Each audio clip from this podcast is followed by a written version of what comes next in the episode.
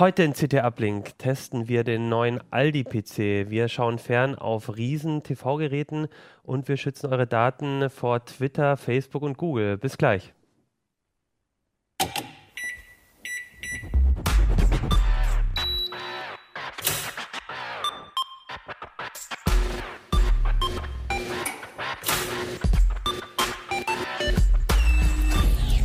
CT Uplink. Hey, herzlich willkommen bei CT Uplink. Mein Name ist Achim Bartschok und wir haben heute äh, in unserer Zeitrechnung eine neue CT, die 2614. Über die wollen wir heute sprechen. Und äh, mit mir dabei sind heute Benjamin Benz, Dani Berger und Stefan Portek.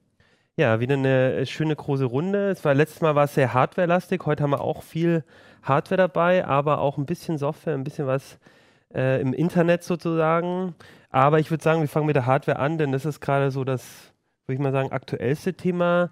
Ähm, Benjamin, du hast den neuen Aldi-PC schon getestet, der jetzt gerade bei Aldi Nord, glaube ich, für 600 Euro zu Für- haben ist. Für 599 Euro kriegst du ihn bei Aldi Nord. Gestern Morgen ist der Kollege losgerast und hat als einer der ersten einen geschnappt und ins Labor geschafft. Und wir sind sozusagen gerade durch mit dem Testen. Okay.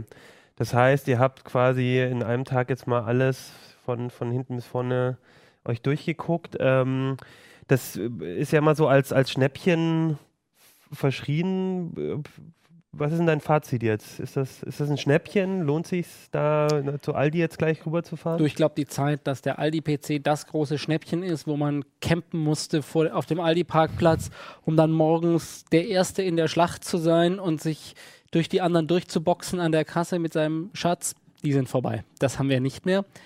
Ähm, nichtsdestotrotz packt Aldi für das Geld, was er kostet, ziemlich viel Technik mit rein. Also da ist ein schneller Quad-Core drin, da ist eine Grafikkarte drin, mit der man durchaus auch aktuelle Titel in mittleren bis hohen Einstellungen zocken kann auf einem Full-HD-Display. Ist also eine ganze Menge drin. Und auf der anderen Seite gibt es auch so die kleineren Probleme. Okay, kleinere Probleme heißt äh, was genau? Naja, die wollen einen Preispunkt treffen. Die wollen 5,99 und da muss so viel Gigahertz und Terabyte drin sein, wie irgendwie geht und Dinge, die man eigentlich haben möchte, die aber schwieriger zu vermitteln sind auf dem Prospekt, fallen hinten runter. Das heißt, wir, wir würden alle sagen, an einem Rechner ohne SSD will man heute nicht mehr arbeiten, weil das einfach so cool ist und Sachen so schnell starten und sich fluffig bedienen lassen. Nur SSD auf dem Prospekt liest sich blöd, also packt man dann doch lieber eine 2 Terabyte Platte hinein oder ein Terabyte oder was auch immer, also eine möglichst große Zahl, damit das knallt. Und hier ist halt dann auch wieder nur eine alte magnetische Festplatte drin. Die ist zwar für eine Platte schnell, aber kommt bei weitem nicht an eine SSD ran.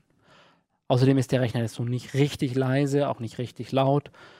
Aber wer damit leben kann, bitte. Okay, aber wenn du so von dem, von dem Preispunkt würdest du sagen, wenn man dann ins Büro stellt oder so, dann würde man eigentlich lieber nochmal gucken, sich was zusammenzustellen, was ein bisschen leiser ist. Wenn ich, gerade wenn ich ihn ins Büro stelle, würde ich drüber nachdenken, ob ich eine teure Grafikkarte da drin brauche, Okay. die zum Zocken lag, oder ob ich lieber sage, das Geld nehme ich raus und steck's lieber in eine SSD. Also diese, das ist das Problem bei diesem Aldi-PC, das sind so Allround-Dinger.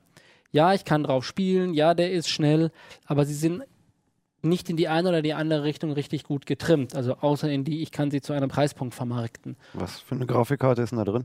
Da ist eine 750 Ti von Nvidia drin. Da Würde mir reichen, ja. Genau, würde man reichen, ist sicherlich auch der richtige Rechner, wenn so die ganze Familie, Sohnemann soll dran zocken, ähm, Papa will mal ein Video ähm, schneiden oder jemand will mal ein kurzes 3D-Szene rendern, all das geht damit.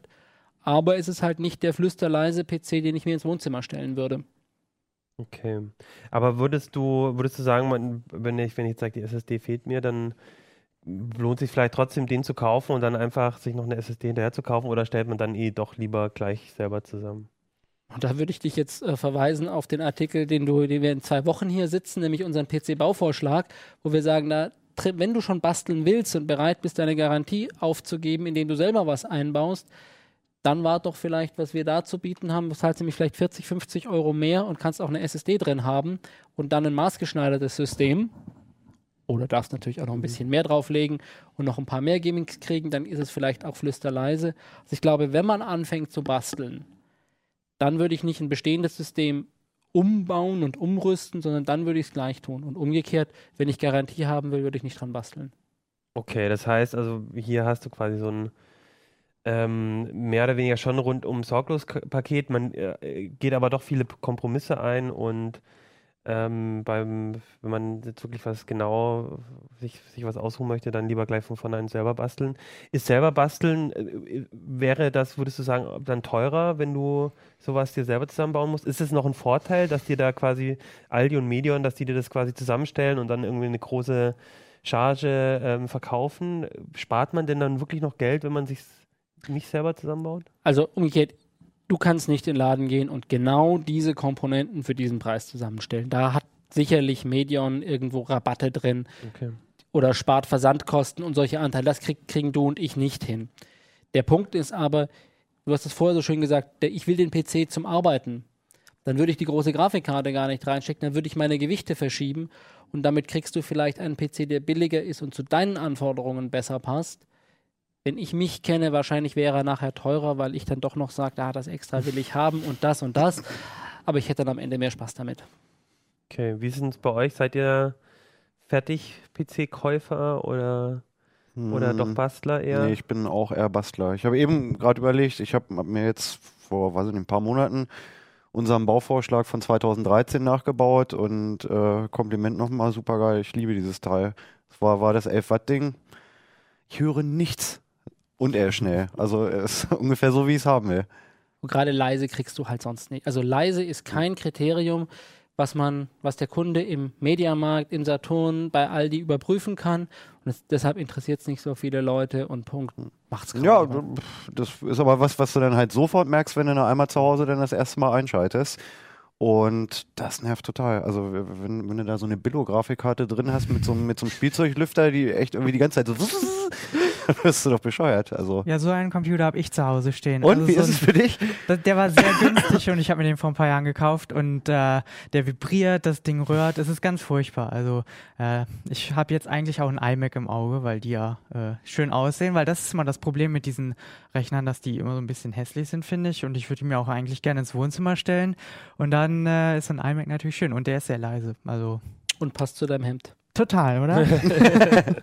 ja. Mein Rechner ist so leise, dass ich jetzt einen neuen Monitor kaufen muss. Ne? Ich bin echt schockiert. Ich habe noch ein etwas älteres, oh Gott, darf ich gar nicht sagen, ich habe noch einen relativ alten äh, LCD-Bildschirm und da äh, ist noch ein CCFL-Backlight drin. Und jetzt höre ich, dass der Inverter pfeift.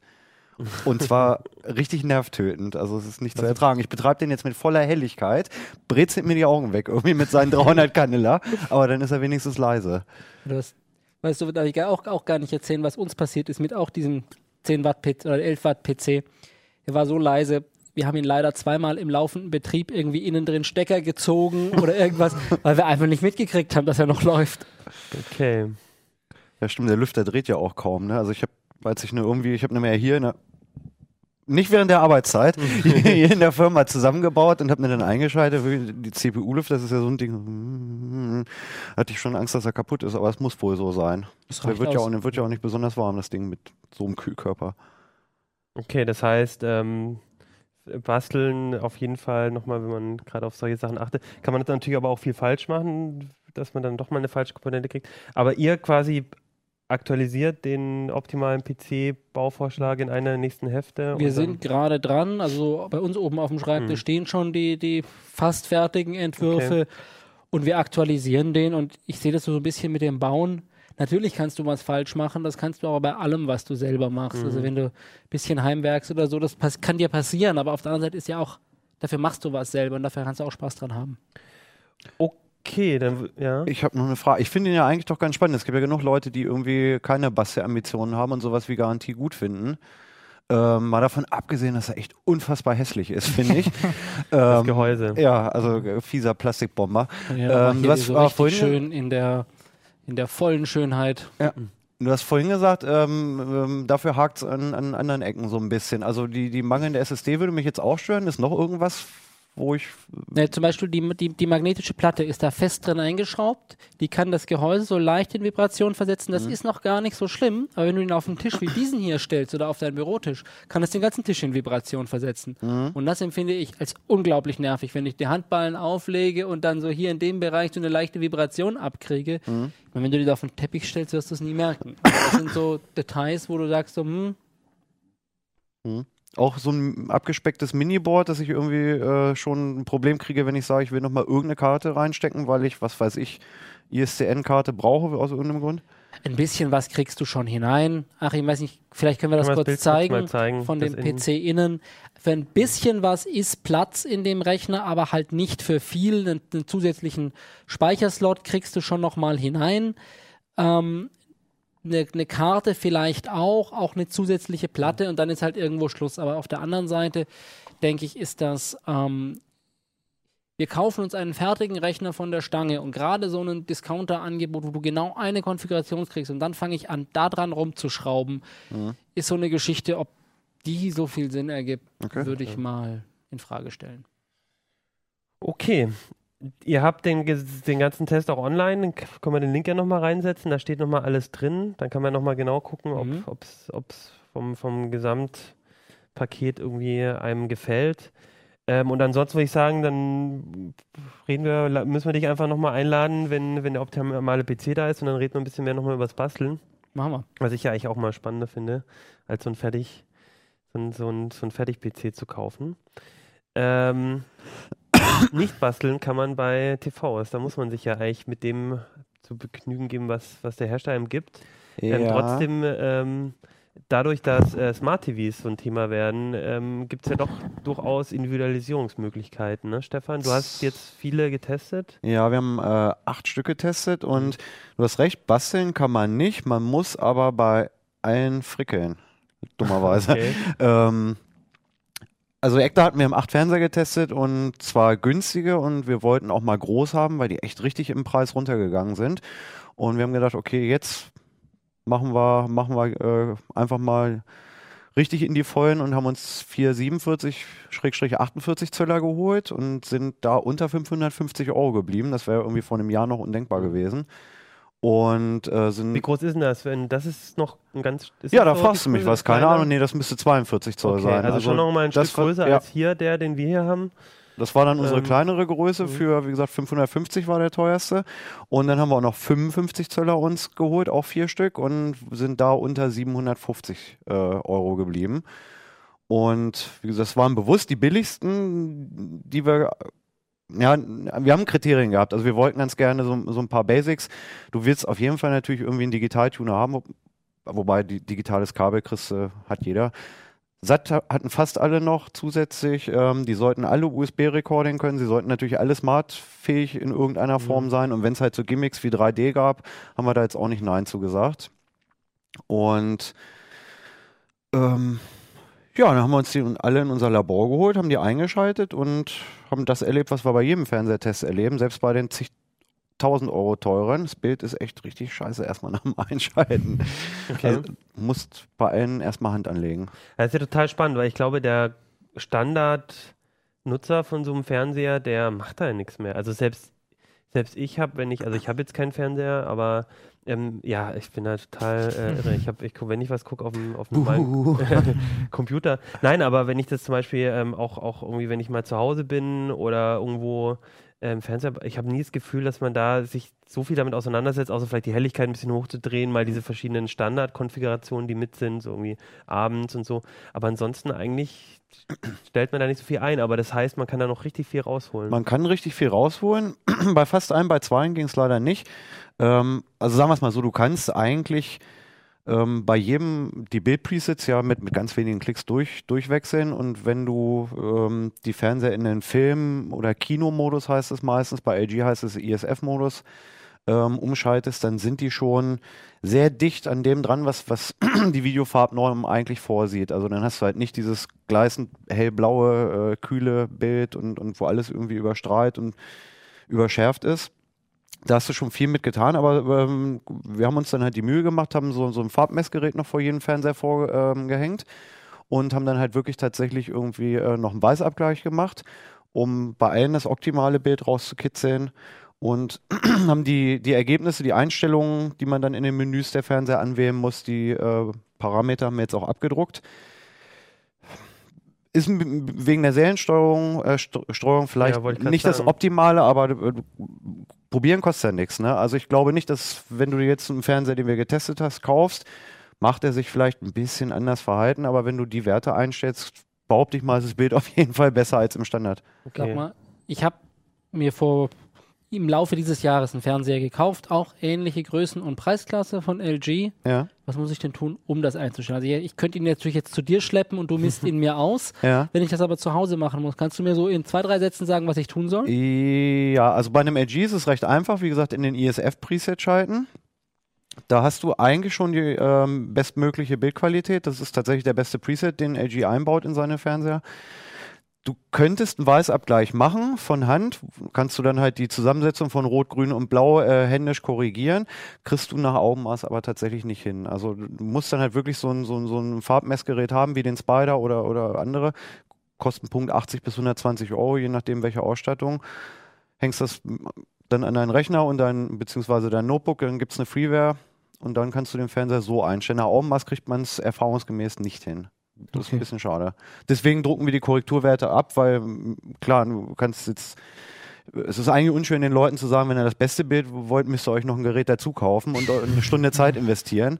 Das ist äh, eigentlich ja nicht so, wie man es haben will als Kunde. Aber umgekehrt würde ich ja dann fast sagen, könnte es ja echt eine gute Idee sein, statt jetzt irgendwie einen super, super teuren Fernseher zu kaufen. Mhm. Hat man vielleicht ein besseres Ergebnis, wenn man ein bisschen weniger Geld für den Fernseher ausgibt und sich doch mal so ein Spider vielleicht auch gemeinsam mit Freunden oder so kauft und lieber da nochmal ein bisschen ja. dran tun. Da wollte ich drauf hinaus. Also wir machen diese, diese günstige Fernsehtests machen wir eigentlich jedes Jahr zum Jahresende, so in der Weihnachtszeit, weil das halt das ist, was man sich halt gerne mal selber zu Weihnachten schenkt. Und das war in den vergangenen Jahren immer so, dass selbst die billigen Fernseher, wenn man sie einmal gut eingestellt hat, mit richtig teuren oftmals mithalten können. Also wir haben jetzt zwei, der Toshiba und der Thomson ließen sich nicht kalibrieren, da war kein Weißabgleichmenü vorhanden und der Hisense hat trotzdem bei den Hauttönen noch ein bisschen gepatzt. Ähm, das sah alles ein bisschen, bisschen rotstichig noch aus. Aber bei den anderen, nachdem die kalibriert gewesen sind, wir hatten da diesen, diesen Curved Samsung 4K-Fernseher ähm, zufällig noch mit im Labor stehen, haben den immer so nebenher mitlaufen lassen und der kostet halt irgendwie ein paar tausend Euro. Und der 750 Euro Samsung hat jetzt von der reinen Bildqualität erstmal genauso gut ausgesehen. Klar, der ist nicht curved und der hat kein 4K und so, aber Farbmischung, Farbzusammensetzung, Bildanmutung war identisch. Und dann kaufe ich mir natürlich lieber einen billigeren. Aber da waren bei den Smart-Funktionen echt viele Ausfälle. Okay, das heißt, also von dem Bild her, wenn man den einmal kalibriert hat, kriegt man eigentlich ein ganz guten Bild, äh, ganz ja. gutes Bild. So, jetzt haben die aber alle auch dieses, was jetzt eben das äh, ein großes Trendthema ist, sind alle Smart TVs. Das heißt, mhm. du kannst darauf dann auch äh, irgendwie YouTube-Channels drauf abonnieren oder ähm, Netflix oder sowas mhm. äh, mit mhm. drauf machen, Apps drauf installieren. Mhm. Und da gibt es große Unterschiede. Da gibt es große Unterschiede. Und da muss man halt auch wirklich gucken. Also wenn es nur zum Glotzen geht, war, ähm, normales Fernsehen sind die alle toll gewesen, aber ähm, Teufel steckt dann halt im Detail. Das fängt bei so Kleinigkeiten schon an, dass du da halt manchmal Fernbedienungen bei hast, die jenseits von Gut und Böse sind. Also die konnten fast alle USB-Recording, ich weiß nicht, vielleicht kann Benjamin das mal in der Hand halten, ähm, dann erwarte ich, dass da unten jetzt halt einfach auch Knöpfe drauf sind für Play, Pause, Stopp und äh, Spulen. Das hat der Hisense Fernseher zum Beispiel nicht gehabt. Ich schieße dir mal die nächste rüber. Ja, und, äh, wir lassen ja hier in der Sendung immer Sachen Hat Tradition, ja. ja. Ich such mal. ähm, ja, sorry. Gucken, ob du dann noch einge... ähm, bei der fehlen halt die Tasten einfach und du bist dann da irgendwie auf diesem Klickding am, am, am rumklicken und suchen. Da so ein schönes Clickwheel in der Mitte. Ja, genau. Und ähm, sowas, sowas nervt dann halt. Ähm, wo die Hersteller auch gerne gespart haben, ist ähm, einfach Rechenpower. Also da waren Fernseher bei, bei denen hast du auf diese äh, Smart-Menü-Taste auf der Fernbedienung gedrückt und dann passiert bis zu 30 Sekunden lang gar nichts. Oh ne, also doch, du, du guckst auf so eine äh, so einen Drehkreise oder eine Sanduhr. Ähm, und das, das ist halt indiskutabel, wenn ich dann einen USB-Stick dranhänge und will mir irgendwie ein Video angucken oder eine Aufnahme angucken, die ich mit dem Fernseher gemacht habe und drücke den Knopf und dann passiert da 20 Sekunden nichts. Ähm, das will man auch nicht haben. Da und brauchst da du im Prinzip auch wie, wie in einem Tablet oder so, brauchst du irgendwie eine gewisse ähm, Prozessor, äh, Mhm. Power und Mhm. Rechenpower, was halt früher vielleicht gar nicht so wichtig war, nur wenn du nur das Bild gebraucht hast. Ja. Aber doch diese Menüs. Was steckt denn da für Technik drin, weißt du das? Nee, also es wird nicht so richtig kommuniziert. Ja. Dann schreibt mal einer Dual-Core irgendwie, gibt aber nicht mal eine Taktrate an. Also wir hätten, um es genau rausfinden zu wollen, hätten wir sie alle aufschrauben müssen. Was aber schwierig ist, weil oft sind sie gar nicht mehr geschraubt oder geklipst, dann brichst du halt auch tausend Haltenasen ab, deswegen haben wir davon abgesehen. Das kann dem Kunden ja im Prinzip auch egal sein. Wenn ich mir einen Fernseher Mhm. kaufe, will ich, dass er schnell ist. So wie der kleine LG, der hatte zwar kein besonders tolles, ausgefeiltes Einstellungsmenü, aber der hat halt wenigstens flott reagiert. Mhm. Wohingegen der Philips-Fernseher, der vielleicht auch einen tolleren Prozessor hat, weiß ich nicht, aber insgesamt unheimlich träge gewesen ist. Also, Sag mal, ähm, das, der Träge ist es ja eine Sache. Ich erlebe das bei meinem Fernseher, dass gerade bei den USB-Recording-Teils die Benutzerführung so nach, erinnere, fühle ich mich an so einen Taschenrechner mit umgekehrt polnischer Notation erinnert. mhm. Also äh, von hinten durch die Brust und springt mitten in der Aufnahme dann Ja. wieder zurück oder sonst irgendetwas, wo ich denke, hat sich da was gebessert oder ist das noch so? Nee, bei dem, bei dem billigen leider nicht so viel. Also bei, bei ähm, also wenig geärgert haben uns die Samsung und LG Fernseher jetzt in diesem Test. Ähm, die verbauen aber auch eigentlich in allen ihren Fernsehern vom kleinen bis ganz teuer im Prinzip immer ähm, die gleiche Menüoberfläche. Du hast eigentlich bei jedem Samsung, jedem LG fast immer das gleiche Look and Feel im Großen und Ganzen.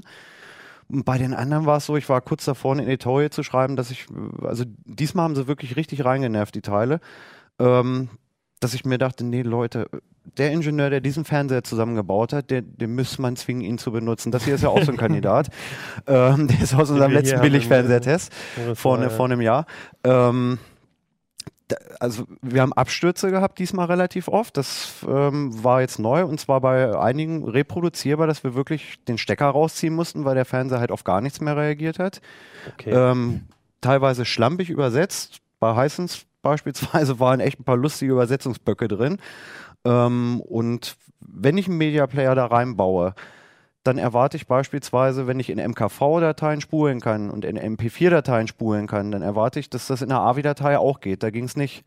Bei dem anderen war es so, dass in MKV-Dateien, nee, das waren auch AVI-Dateien, da funktionierte die Stopptaste nicht auf der Fernbedienung. Du konntest den Film nicht mehr ausmachen, alle anderen Filme gingen aus und hast du bei dem Fernseher auf die Stopptaste gedrückt, kam so ein Hinweis, Funktion ist nicht verfügbar. So, und dann denke ich mir, wie lieblos schustern die das zusammen? Und das kam bei einigen Geräten immer mal wieder vor, dass ich dachte, okay, wenn die Funktion so umgesetzt ist, dass ich 30 Sekunden darauf warten muss, sie schlecht übersetzt ist mit ein bisschen Pech oder andauernd abstürzt, dann kaufe ich mir für 29 Euro einen Chromecast-Stick, steck den da rein und dann habe ich auch ein Smart TV. Der, der, weil dann die Oberfläche über den Chromecast. Genau. Ja, das ist ja vielleicht auch für viele Fernsehersteller ähm, so ein bisschen auch Neuland, da auf einmal so solche im Prinzip ja Interfaces wie bei einem äh, mobilen Betriebssystem oder so zu machen. Ja. Deswegen ja umso interessanter, dass LG Schön, das dass du, WebOS, ja, äh, WebOS ähm, quasi als äh, Grundlage genommen hat für ihre ähm, für ihre Smart TV Oberfläche und ihr habt mir das ja auch gezeigt vor ein paar Wochen, als ihr, als ihr den Test gemacht habt und das sah ja echt um, um Längen fand ich besser aus als alles, was ich bisher bei Fernsehen gesehen habe. Also so Ja. ein bisschen so dieses äh, äh, mobil Look and Feel von ausgereiften Smartphone-Betriebssystemen. Ja, also so haben wir es auch ähm, tatsächlich wörtlich in den Artikel reingeschrieben, dass die WebOS-Oberfläche von dem 55-zölligen LG war wirklich mit das Schönste, was wir, was wir gesehen haben. Also das Einstellungsmenü war typografisch schick zur Abwechslung. Es war auch äh, logisch gegliedert, man hat sich da schnell drin zurechtgefunden. Die Ersteinrichtung war mit so einem Assistenten unterlegt, der halt wirklich en Detail gesagt hat, du musst jetzt einmal kurz dein Netzwerk festlegen, musst mir mal sagen, in welchem Land du wohnst. Das wurde alles durch so einen so Comic-Maulwurf begleitet ähm, so ein, und das war alles mit, mit viel Liebe zum Detail, schick gemacht. Auch die Smart-TV-Oberfläche war schön. Übergangsanimationen, die so ein bisschen äh, zurückgebounced sind und richtig schick. Leider war der auch ein bisschen lahm. Also, also die Oberfläche dann, ja. ja, Was ist denn aus dem Thema Datensicherheit geworden? Wir hatten doch vor einer Weile da deutlich drüber gejammert, Ja, dass, es, ja. dass die Dinger gern nach Hause telefonieren. die telefonieren immer noch nach Hause. Also wenn du dir die, ähm, die AGBs und die Datenschutzrichtlinien wirklich mal durchliest, die da beim, bei der Ersteinrichtung dir präsentiert werden, ähm, da musst du schon immer, immer noch einmal schlucken. Aber es ist jetzt wenigstens so, wenn du bei LG hatte, hatte der ein ganz großes PR-Debakel, da war es ja so, wenn ich die Statistikfunktion ausgeschaltet habe im Einstellungsmenü, hat er trotzdem weiter munter die Daten äh, zum AG-Server geschickt. Ähm, solche Probleme sind mittlerweile behoben, aber du bist ähm, mit dem aktuellen Fernseher automatisch ein gläserner Zuschauer, nicht zuletzt wegen ähm, HBB-TV. Das ist ja im Prinzip dieser designierte äh, Videotext-Nachfolger, so eine Verquickung aus, aus äh, Videotext und Internet. Und das ist HTML5. Da werden einfach Cookies gesetzt letztlich. Und wenn ich auf einen Sender mit HBB-TV schalte, wird ein Cookie gesetzt. Oder wenn ich schon mal den Sender anhatte, wird er wieder ausgelesen. Und dann weiß das ZDF, wann ich umschalte und weiß auch, wann ich wieder zurückschalte. Und die können alleine dadurch, wenn HBB-TV eingeschaltet ist, relativ anonym zwar, aber relativ genaues Nutzer. Ähm, protokollieren. Weiß nicht, ob man das möchte. Also, ähm, andererseits, ohne Smart TV-Oberfläche äh, macht es auch mittlerweile keinen Spaß mehr. Also ich, ja, und man will ja auch also, ähm, irgendwelche On-Demand-Dienste ja, nutzen. Man ja. möchte das ja auch alles. Also wir haben ja, jahrelang haben wir, haben wir drum gebettet, als, als diese Smart TV-Oberflächen auf, auf den Markt kamen, haben wir gesagt, ja, das ist das ist toll, aber will ich denn Facebook auf dem Fernseher gucken? Will ich mit meinem Fernseher twittern oder will ich da äh, auf, auf so einer Fernbedienung hier irgendwie eine www.schlagmichtot.de eingeben, anstatt das schnell auf dem Handy zu machen? Wir haben halt immer gesagt, Medieninhalte gehören auf dem Fernseher, ne? also Video-on-Demand-Dienste, Musikstreaming-Dienste. Mhm. So, und dann ist jetzt bis auf Hisense bei allen irgendwie Netflix, Maxdome und Konsorten sind da drauf.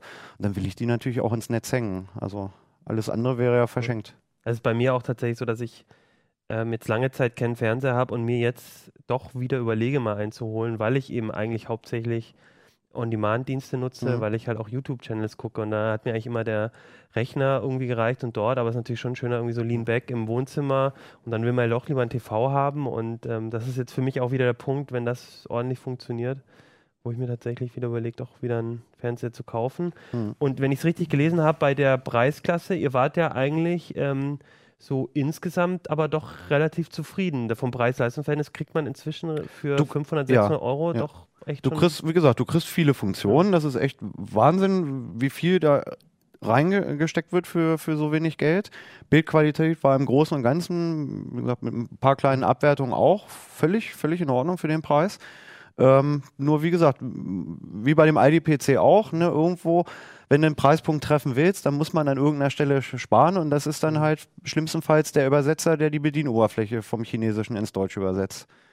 Und ähm, im Dauerbetrieb hast du dann sicher mal irgendwo immer eine Kleinigkeit, die dich so ein bisschen nervt, ähm, aber äh, keiner jetzt dabei gewesen, wo ich gesagt hätte, oh mein Gott, den würde ich nicht mal geschenkt nehmen. Okay. Und der Pro-Tipp auf jeden Fall, vielleicht ähm, statt das Geld in einen neuen Fernseher zu investieren oder in einen richtig teuren, sich doch mal überlegen, einen, einen Kalibrierungs-Hardware ähm, zu kaufen, die vielleicht 80 Euro kostet, die man auch im ganzen Wohnblock irgendwie ja mhm. weiterreichen kann auch und sich das mal richtig einzustellen, weil man da noch viel mehr rausholen kann. Man kann, genau, du kannst, kannst viel rausholen und ähm, auch jetzt spreche ich gegen unsere Branche, aber wenn du einen Fernseher hast, der irgendwie drei, vier Jahre alt ist und halt eben noch nicht smart ist oder so, dafür würde ich ihn jetzt alleine aus ökologischen ja. Gesichtspunkten nicht wegschmeißen. Dann kauft ihr, wie gesagt, einen Chromecast, Amazon Fire TV, hängt einen Kolorimeter davor und dann holst du da gutes Bild raus und rüstest ihm die Internetfunktion einfach nach.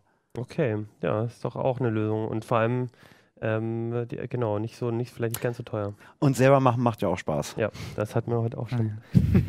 Okay, du, wir, das ist ganz gut. Wir hatten gerade das Thema Datenschutz nämlich auch nochmal bei den Smart TVs und genau das ist ja das Thema, warum du, Daniel, genau. ähm, heute bei uns bist. Du bist ja bei uns so für, wie, wie, ich bin ja auch im Hardware-Ressort, wir sind alle so Hardware-Fuzis, die mal so irgendwie rumschrauben, aber du bist ja eher so. Ich bin ein Internet-Fuzzi. Ein Internet-Fuzzi. genau. genau. Und ähm, ein Thema, das uns äh, als äh, bei Heise auch schon länger begleitet, ist ähm, das Thema dass ähm, jede Website inzwischen Like-Buttons irgendwie einbaut, damit ihre Artikel mhm. oder ihre anderen Inhalte irgendwie schön weitergegeben werden, geshared werden. Genau. Und das ist aber datenschutzrechtlich immer so ein bisschen kritisch. Warum denn überhaupt? Genau, weil die offiziellen Buttons, wenn die aufgerufen werden, dann äh, holen sie halt Daten von den Servern von Facebook, Twitter und Google und übertragen dann wiederum auch Daten, persönliche Daten an die, also zum Beispiel ein Cookie, der vielleicht schon gesetzt ist oder meine User-ID, sodass, wenn ich eingeloggt bin bei Facebook, äh, die genau wissen, welche Seite ich aufrufe. Das heißt, ich bin jetzt auf Facebook irgendwie eingeloggt in einem anderen Browserfenster genau. und ich gehe jetzt auf eine Webseite, wo dieser Share-Button genau, eingebaut ist genau. und dann, ohne dass ich überhaupt drauf klicke, kriegen die schon Informationen. Genau das ist das Problem. Also ich nutze die Funktion gar nicht. Allein, dass sie aufgerufen wird, ähm, werden schon diese Daten übertragen. Und wenn, ich weiß ja vorher auch nicht, wenn ich eine Seite besuche, ob diese Buttons da jetzt nun drin sind oder nicht. Äh, also kann ich gar nicht entscheiden, ob ich das nun möchte, dass Facebook beispielsweise weiß, dass ich genau diese Seite jetzt besucht habe, weil ich das eben vorher nicht weiß, ob diese Buttons da enthalten sind. Und das ist so ein bisschen das Problem mit diesen offiziellen Buttons. Das mach, ist bei Google Plus ein Problem, bei Twitter und bei Facebook. Ne? Okay, genau. das heißt, äh, die machen das alle quasi auf die gleiche Art und Weise. Das, und genau. davor kann ich mich erstmal als Nutzer vor diesen Seiten eigentlich dann nur dadurch schützen, dass ich in dem Moment nicht auf Facebook eingeloggt bin oder, oder reicht noch nicht mal das? Oder wie, wie ist also das ist, ja. also wie, was kann ich denn machen, wenn ich auf so eine Seite gehe, die diesen, diese schlechten Buttons eingebaut hat? Also das ist natürlich problematisch, ähm, weil die werden mit iFrames eingebunden. Ich könnte das unterbinden, aber dann steht mir diese Funktion ja wieder nicht zur Verfügung, genau wie ich Cookies zum Beispiel blockieren kann. Aber vielleicht möchte ich ja ab und zu auch mal was bei mhm. Facebook sharen und dann möchte ich halt einen Button haben, den ich einfach nur klicke. Also es ist immer blöd, das ganz abzustellen. Ne? Und, und das ist eben die Kompromisslösung, die wir haben oder auf Heise jetzt auch mit der Zwei-Klick-Lösung eingesetzt ist und was jetzt der Nachfolger ist, mhm. ähm, das war, dass man erst diese Buttons aktivieren muss. So, das ist die aktuelle Lösung, dass sie erst geladen werden, wenn ich, wenn ich das einstelle. Und die neue Lösung ist dann noch ein Tick besser. Da brauche ich dann nur noch einen Klick, weil das einfach nur statische Links sind. Und wenn ich die klicke, dann wird erst äh, Kontakt aufgenommen zu Facebook und, und den anderen Anbietern. Und das okay. ist das Tolle daran eigentlich. Okay, das heißt, der, das ist halt was, was ich allerdings als Nutzer natürlich nicht machen kann, sondern das muss ich als Webseitenbetreiber ja, genau. einbauen. Und dann ist aber so, ich habe hier mal aufgerufen, vielleicht genau, du hast es schon da. Das ist oh, jetzt ja. die alte Lösung. Da war es jetzt immer noch so, dass man einmal erst überhaupt auf den Button draufdrücken musste, dann wird er aktiviert. Und in dem Moment genau. fließen dann auch eventuell Daten. Aber solange ich nicht draufdrücke, genau. ähm, fließt noch nichts. Wenn ich draufdrücke, weil ich sage, ich möchte es auch benutzen, dann ähm, wird dieser Button aktiv und dann gehen auch Daten weiter. Genau, man sieht, dass, das, dass da so kleine Schalter sind, die man ja. einstellen kann. Und dann wird erst der Button mhm. abgerufen. Ich glaube, das Problem dabei war aber auch, dass ich, wenn ich sie deaktiviert habe, nicht sehen kann, wie oft dieser Artikel schon geshared war. war. Genau. Und das habt ihr doch jetzt besser hingekriegt. Genau. Das ist das Besondere, dass jetzt auch diese Zahlen eingebunden werden und mhm. die werden über eine serverseitige Komponente abgerufen. Das heißt, dieser Server steht zwischen mir, dem Webseitenbesucher und Facebook, weil ja der mhm. Server die Zahlen abruft und Facebook dann nur die IP-Adresse dieses Servers erfährt, aber nicht meine, also von dem einzelnen Besucher. Okay, und jetzt, genau, das sind jetzt die neuen Buttons, die sind auch, ich habe gerade geguckt, noch nicht bei uns eingebaut, ne? Die sollen nächste Woche ähm, okay. dann auch auf Heise genau. eingebaut werden. Hier sind die, dann, dann, sieht man, jetzt sieht man schon hier, ich weiß nicht, vielleicht mache ich es nochmal ein bisschen größer. Ähm, jetzt ist es so, dass sofort die Zahlen, was du meintest, dann sieht man auch sofort, mhm. wie, wie oft er schon geliked wurde. Mhm. Und man klickt jetzt hier auch nur einmal drauf und hat dann schon geshared, aber hat trotzdem vorher noch nichts preisgegeben. Das heißt, es ist jetzt genau. ein Klick weniger, aber trotzdem die Sicherheit von, von unserer vorigen oder Datenschutz vor der vorigen Zwei-Klick-Lösung. Ganz genau. Außerdem sehen sie ein bisschen ja. schicker aus. Ja, habe ich auch gerade gedacht. das ist eben der Vorteil. Dadurch, dass es einfach nur statische Links sind, kann man die mit CSS natürlich so gestalten, wie man das haben will. Ne, mit den Farben und da sind jetzt noch so Icons eingebunden, dass man äh, von den, also die Logos von den Anbietern, mhm da kann man äh, ganz frei entscheiden, wie man das haben will. Also das ist das Besondere daran, diese neue Flexibilität. Sagst du vielleicht noch ein bisschen was zu den Zahlen? Ich habe gehört, dass unser altes Zwei-Klick-System nicht nur wir verwendet haben, sondern genau. ein paar genau. Leute mitgemacht haben. Wie sieht das beim neuen aus? Also die alte Lösung hat sich sehr schnell äh, gut verbreitet. Das sind immer noch mehrere tausend Webseiten, wo das eingebaut ist. Ähm, und auch das Neue kann man, äh, was die Webentwicklung von Heise entwickelt hat, ähm, haben die auf GitHub veröffentlicht und dann kann man sich das alles äh, runterladen und selber implementieren und nach eigenen Wünschen auch anpassen, wenn man eine Ahnung von hat. Kostet genau. das was? Nein, das ist gratis und es steht unter MIT-Lizenz und man kann damit machen, was man will, also weiterentwickeln. Genau, also es geht ja auch nicht darum, dass, ähm, dass man damit irgendwie Geld verdienen soll, sondern genau. äh, da liegt ja den, den Entwicklern und ähm, ihr habt ja auch drüber geschrieben, liegt ja am Herzen, dass eben die Datenschutzproblematik, dass eben genau. diese, dass, dass da eben ein bisschen wenigstens ein bisschen mehr Datenschutz stattfindet. Trotzdem ist natürlich so, als Nutzer bin ich äh, immer darauf angewiesen, dass die Seite das halt leider auch einbaut. Ne?